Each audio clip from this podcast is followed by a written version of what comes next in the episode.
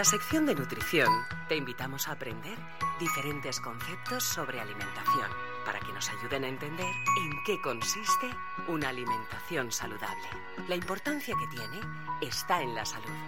Hablaremos de cómo podemos mejorar nuestro estilo de vida con pequeños cambios. Ofreceremos consejos que nos puedan ayudar a hacer más fácil nuestro día a día. Y desmontaremos mitos. Pero sobre todo, aprenderemos a disfrutar de nuestra alimentación.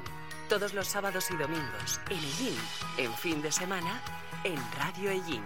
Pues claro que sí, estamos aquí en el espacio más eh, nutritivo y saludable de este magazine Radio Ellín, Ellín de fin de semana. Nos vamos con nuestra experta en la materia en Madrid, Beatriz Cerda. Beatriz, gracias, qué lujo tenerte. ¿Cómo estás? Bienvenida, buenos días. Buenos días, pues muy bien, como siempre, aquí seguimos a la marcha.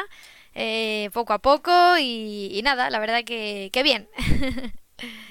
tú siempre ahí tan positiva, ¿eh? ahí tan eh, ahí sonriente, ¿no? Claro que sí, transmitiendo, dando energía. Hay que empezar los, los días positivos. Si ya empezamos mal la mañana, pues es más difícil llevar, llevar el día, ¿no? Pero bueno, hay días pues, que uno está mejor y otro está peor. Pero bueno, al final tenemos que intentar ser positivos y más en los tiempos que corren. Bueno, pues nada, vea qué tal la semana. Estamos aquí con este tiempo, ay Dios mío, eh, con este calor eh, que incluso apetece en esta época del año, esos guisados, esos calditos calentitos, pero déjate, eh, con esta temperatura Madre mía, ¿quién se come un guisado, un potaje caliente, Beatriz? Aunque hay gente para todo, claro. La verdad que sí, que esta semana ha sido un poco de cambios de temperatura y ya no sabemos ni qué ropa ponernos, ni qué comer, ni qué no comer, ¿no? Y, bueno, también están las alergias, que yo esta semana estuve un día bastante fastidiada con la alergia, que empiezan esos cambios de temperatura y ya eh, no, nos afecta al cuerpo. Así que bueno, pues hay que, hay que adaptarse a, a la temperatura, a los tiempos que vienen y a ver cómo, cómo se presenta este fin de semana.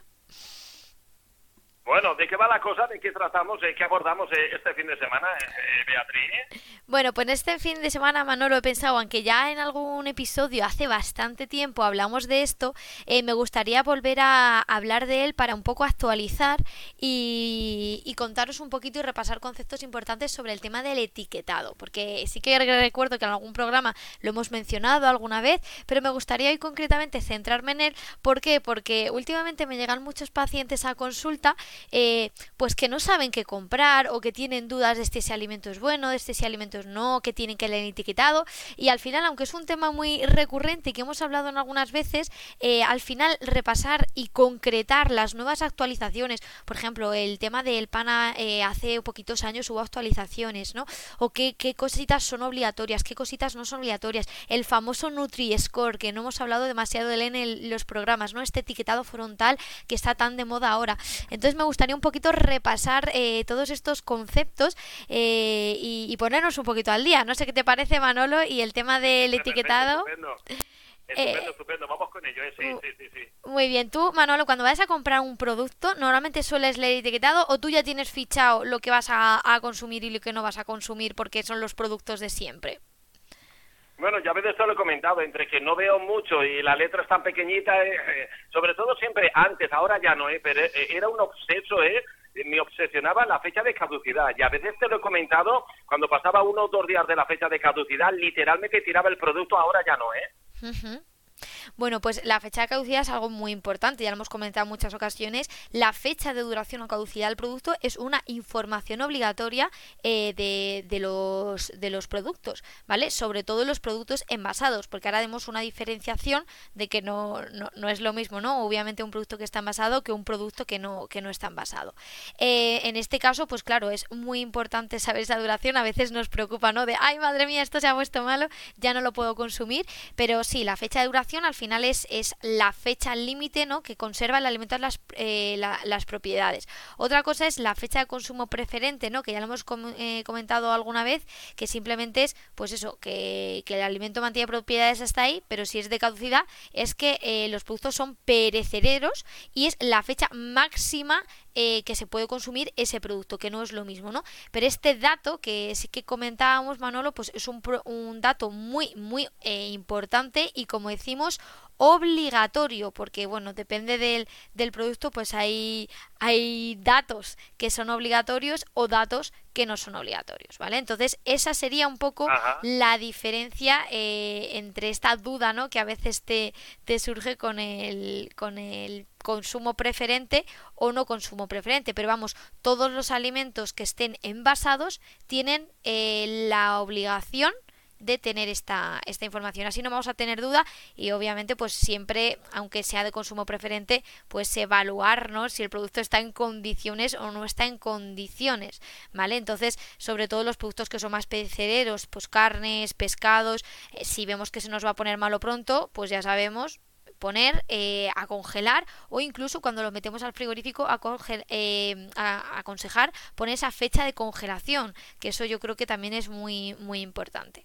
Entonces bueno eh, hay muchos alimentos que bueno hablando un poco esa diferencia no de, mm, de, producto envasado y no envasado hay muchos productos que no tienen fecha de consumo. Tú te vas a la frutería no Manolo y ves pues que las frutas y hortalizas frescas pues no tienen hay algunos productos de panadería de consumo inmediato pues que tampoco lo van a tener compras una empanadilla o te compras, yo que sé, pues no lo tiene. El azúcar, los vinagres, eh, la sal de cocina, eh, los vinos, ¿vale? Los productos de, de confitería, eh, claro, todo esto son alimentos que no están obligados a tener la, la fecha de caducidad, pero el resto pues claro, sí tenemos que diferenciar bien esa, esas dos diferencias de consumo preferente a, caducidad. Que yo creo que esto más o menos sí que está claro, pero que sepáis que obviamente pues, pues esas fechas de consumo no son obligatorias en los productos pues frescos que os acabo de comentar, ¿no? Hortalizas, vinos, estos tipos, porque claro, pues al final eh, son productos más a granel, por decirlo así en este aspecto,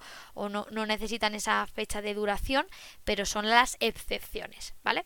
Bueno, dicho esto, Manolo, en entramos de lleno en el tema del etiquetado para resolver algunas dudas. El tema del etiquetado, fíjate de, fíjate la historia, ¿no? Hombre, yo sé que hay eh, eh, claro, cajitas o botes que no pueden ser más grandes y hay que dosificar la información, pero porque todo eh, está en la letra pequeña. Yo es que, de verdad, personas mayores, bueno, y yo, ¿no? Que soy de mediana edad, yo es que no veo eso, necesito una lupa. No sé si a lo mejor al lado de algunos productos habría que poner las características que se vieran bien. Imposible leer todo lo que se dice, no en esas etiquetas. Desde luego. Desde luego, de todas maneras, he de decir que sí que hay legislación respecto al tamaño de la letra, ¿vale? Esto parece un poco que aún así dices, jolín, qué pequeño es, pero la letra, eh, los envases, depende del tamaño del envase. Eh, si no recuerdo mal, creo que es como, si son más de 80 centímetros, tiene que tener como mínimo como 1-2 milímetros de altura.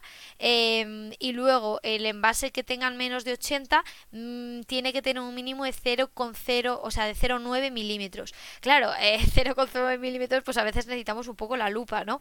Pero, pero sí, eh, esto también está regulado en función de, del tamaño del producto. Entonces, a veces, obviamente, pues eh, si nos falta vista, pues esto nos puede resultar un poquito tedioso, pero sí que, bueno, pues intentar pues llevarnos las gafas cuando vamos al supermercado, o si de verdad parece una tontería, te hace falta la lupa. La lupa, y, la lupa Cogemos la lupa.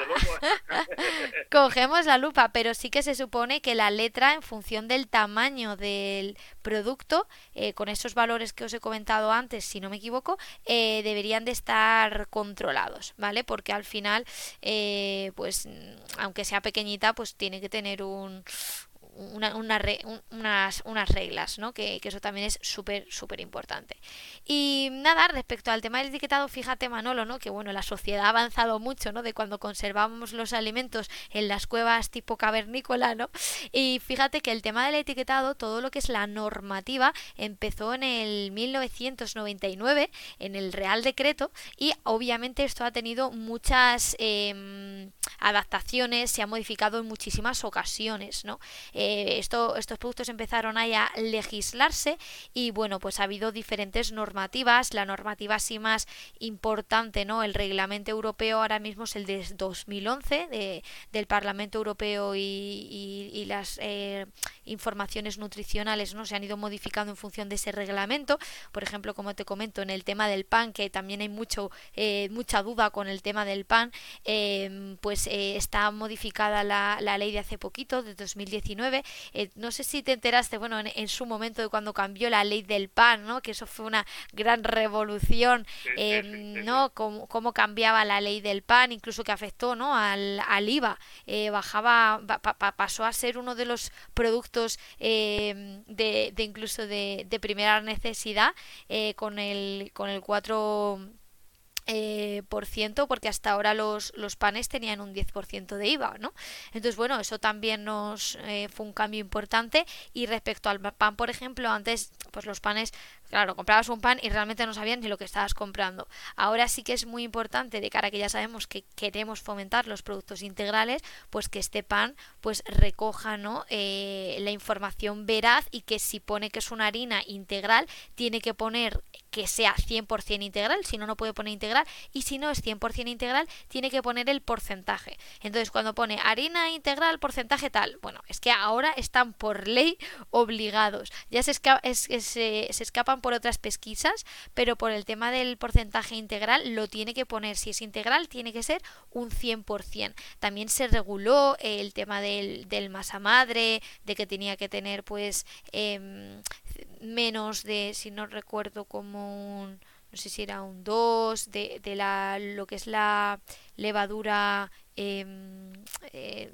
levadura más industrial, ¿vale? Eh, tendría que tener un máximo común 0,2, luego tenía que para la incorporación del masa madre pues tener X horas ¿no? de, de, fermentación, que eso también es fundamental y bueno, pues eso por lo menos nos está asegurando una calidad del pan que antes no la teníamos. Yo creo que por eso digo que el tema de etiquetado ha sido muy cambiante a lo largo de todos los años, obviamente eh, tenemos que actualizarnos con las evidencias, eh, ponérselo más fácil cada vez al consumidor o eso eh, espero pero que intenten, ¿no? Eh, por, por, por, las leyes que a veces, bueno, ya sabemos que hay esas, esos vacíos legales en algunos aspectos, pero bueno, que en general el pan ahora es mucho más fácil que identificar de antes. Yo creo que eh, cuando es un pan bueno, pues lo, además que se nota, ¿no? En, el sabor y en la calidad del pan, pues eh, tenemos ahora la facilidad de, de poder determinar ese porcentaje de, de integral, ¿no? Está muy bien definido cuando se, pues eso, se denomina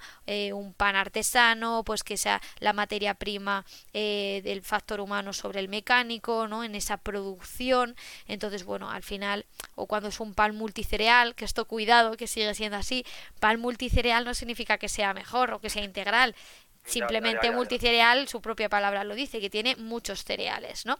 Entonces, en el tema del pan, pues yo creo que sí que hemos evolucionado de una manera favorable, sí que creo que este año, ¿vale? A partir de abril de 2022 sí que se supone que iban a meter un contenido máximo de sal permitido, que era máximo 1,31 eh, y bueno, sí que la sal, eh, dentro de que el pan, pues ahora podemos evaluar mucho mejor si es integral o no es integral, el tema de la sal suele ser uno de esos alimentos invisibles que solemos encontrar en este tipo de alimentos. Entonces, bueno, a partir de 1,2 de sal ya se considera alto, van a intentar regularlo a 1,3 en este 2022, pero claro, pues hay que revisar bien las etiquetas y valorar pues obviamente en, personas que tienen hipertensión pues controlar muchísimo no esta sal invisible que no no yo no he hecho sal a las comidas no he hecho una pizquita una pizquita de sal que se dice.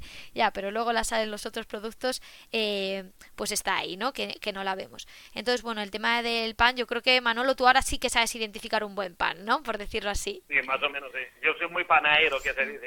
A mí me encanta eh. ahora menos eh, ahora fíjate he aprendido yo lo que me creía eh, vea, tiene que ser el paso de la vida, de los años y tal. Yo antes me creía que no podría vivir sin café y ahora apenas me tomo un café cuando en su día me llegué a, tomar eh, cinco, eh, una auténtica barbaridad. Eh. Igualmente con pan, eh, bueno, yo comía pan eh, con el pan, eh, con las migas de pan, con el plátano, que está buenísimo, por lo menos para mí.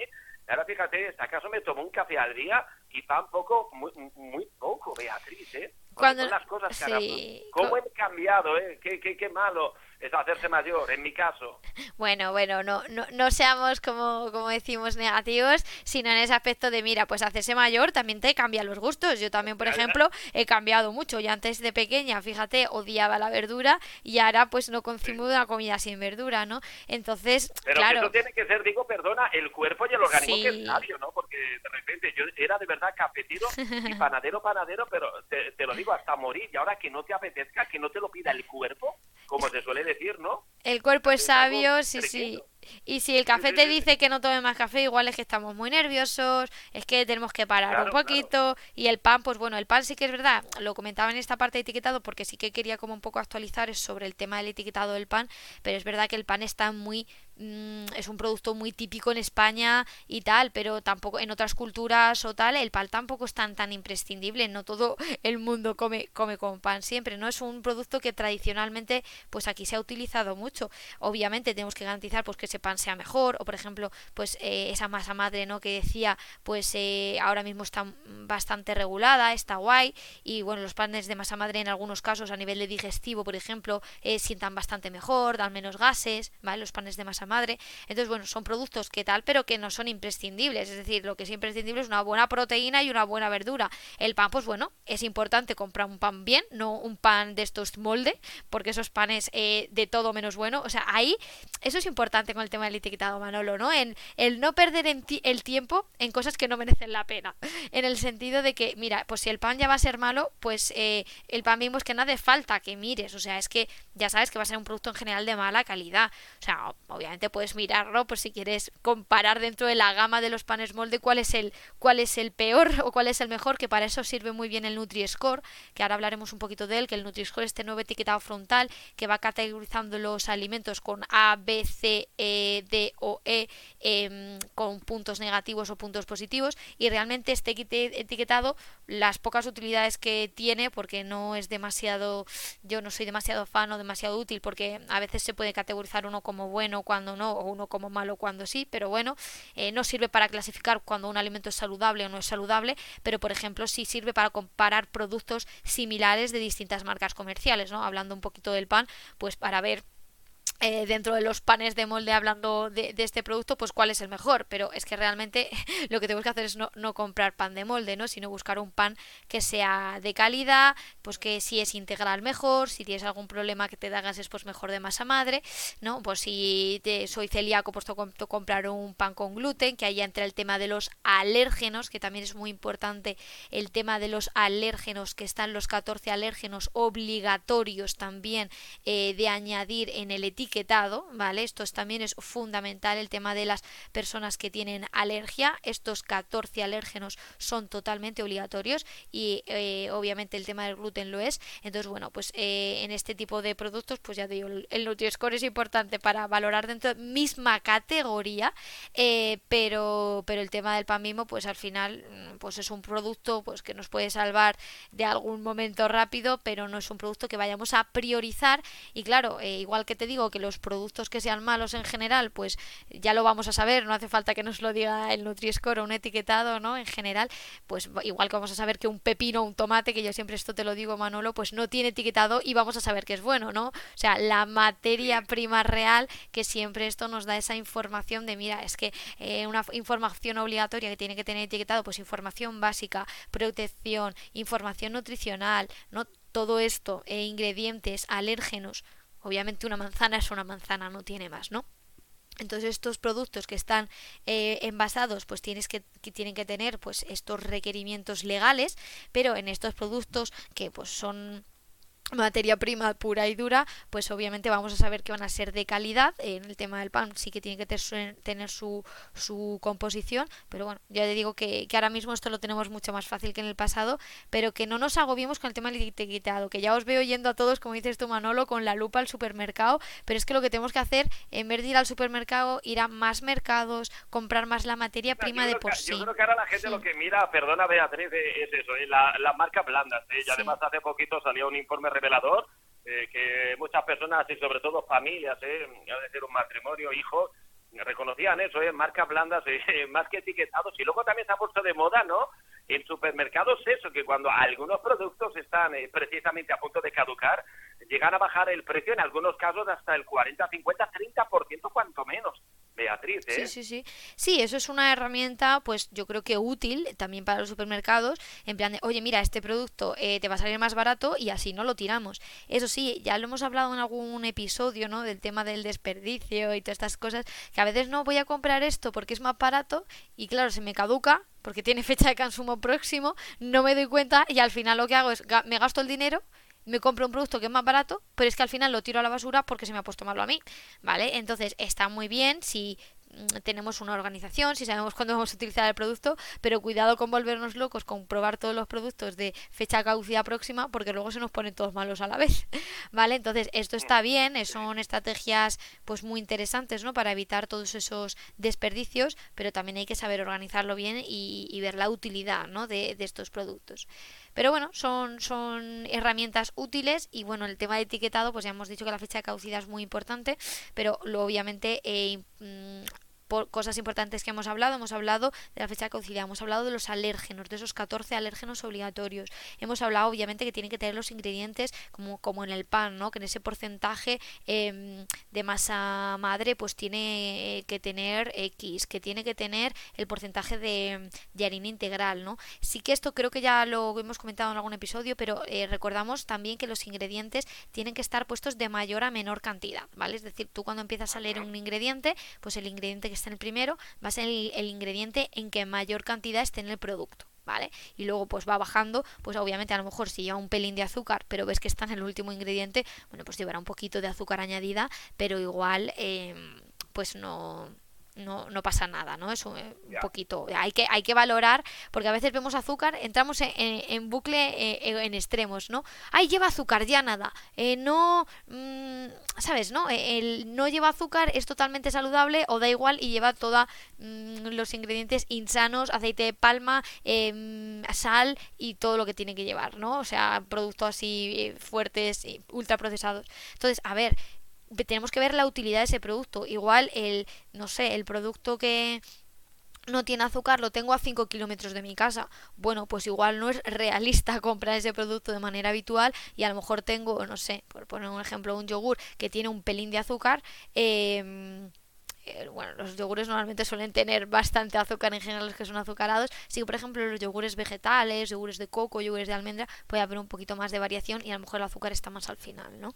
Pero bueno, que en general hay que ver la utilidad o, qué, ingredientes lleva ese producto y qué, me está aportando, ¿no? Ver en, esos ingredientes. Y ya hemos dicho que los ingredientes obviamente son eh, obligatorios en productos envasados.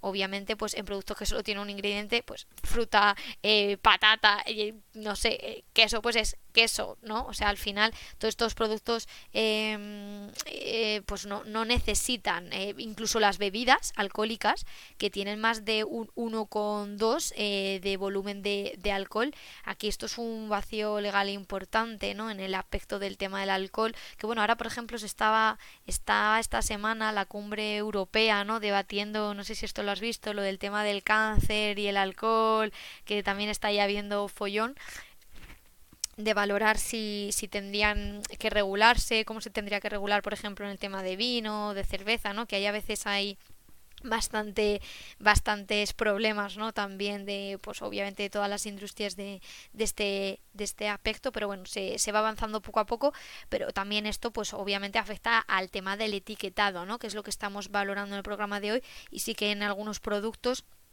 pues claro, si solo tiene un ingrediente o bebidas que tengan más de, ese volumen de alcohol, pues a veces eh, son, son exentos en, en indicar los, los, ingredientes.